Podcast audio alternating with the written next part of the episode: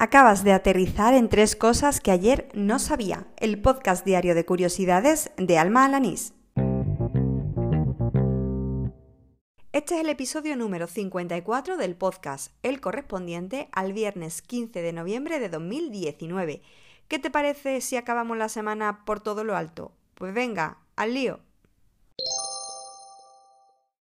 Ayer escuchaba en el programa de radio La Cafetera de Radio Cable que tras la tensión que vive Bolivia puede haber intereses comerciales, ya que el país acumula el 70% de las reservas de litio del planeta. Para quien no lo sepa, el litio es el principal componente de las baterías, así que va a ser fundamental a medio y largo plazo en la transformación energética que hemos empezado a vivir y en la proliferación de baterías, ya no solo de coches eléctricos, sino también para los hogares. Yo no estaba muy segura de este dato y por eso ayer no lo quise dar, pero hoy he podido leer un amplio reportaje en el diario público que profundiza en el vínculo de las reservas de litio del país y de las guerras comerciales. Lo dejo enlazado en las notas del programa para que puedas conocer todos los detalles.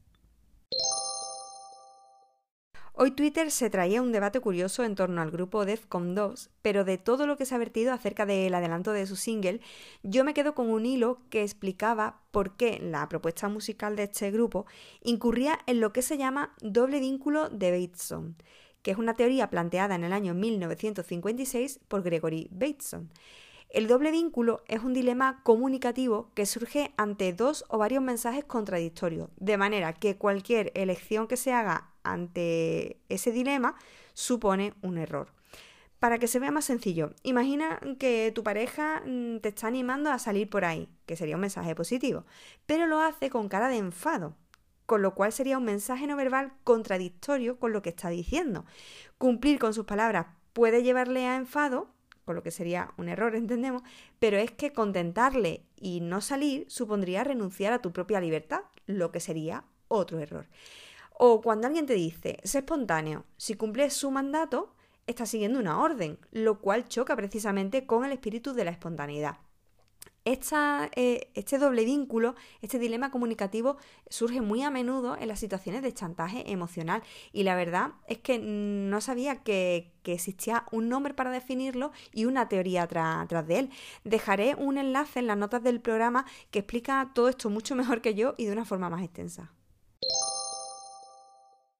Y termino volviendo a nombrar a Oriol Farré, porque hoy hemos continuado nuestra conversación sobre podcasting que comentaba ayer y en concreto me ha descubierto una herramienta llamada Headliner. Es una app gratuita para crear vídeos para redes sociales, pero lo más interesante de sus funciones es que crea vídeos a partir de clips de audio algo ideal si haces un podcast, por ejemplo, como este, y quieres compartir una especie de tráiler, es decir, un fragmento en redes como Facebook, Twitter o Instagram. Además, te permite crear un vídeo para YouTube de hasta dos horas de duración a partir de un solo clip de audio. En cuanto tenga algo más de tiempo eh, para invertir en el podcast, ojearé a fondo esta herramienta para ver si puedo utilizarla y así dar a conocer este programa por otras vías. Y así termina el episodio número 54 de Tres Cosas que ayer no sabía, el del viernes 15 de noviembre de 2019. Y con él termina también una semana de locura en la que el cansancio se ha visto recompensado por todas las muestras de cariño y de ánimo que recibo a través de este podcast. Soy poquitos los que lo seguís a diario, pero la verdad es que, mm, que, muy fidelizado, estáis ahí al pie del cañón y siempre pues dando esos me gusta, esas valoraciones siempre de 5 estrellas en, en, Apple Podcast, también algún que otro comentario en Ivos y bueno, la verdad es que